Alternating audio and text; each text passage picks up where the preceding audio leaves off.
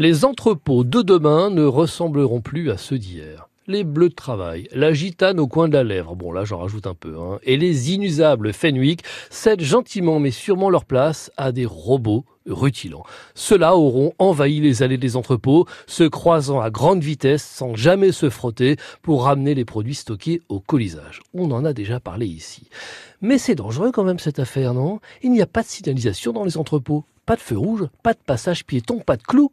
Peut-être juste un code de la route spécial robot? Les humains auraient donc intérêt à ne pas y mettre les pieds sous peine de collision brutale. Et le robot lancé à pleine vitesse sera le plus fort à n'en pas douter. Le robot aurait-il banni l'homme des entrepôts?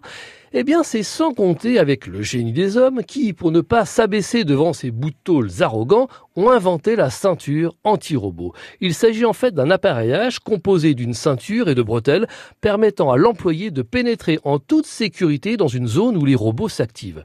Une fois équipé de la ceinture, le robot détecte l'homme et le contourne tout bonnement et simplement. Et voilà ainsi l'homme protégé comme s'il était dans une bulle protectrice. Et voilà un risque qui disparaît. Mais dites-moi, pourquoi cette invention ne pourrait-elle pas être adaptée pour les piétons en ville quand les voitures de demain seront autonomes afin d'éviter les accidents? Parions que déjà quelqu'un y travaille quelque part. À suivre.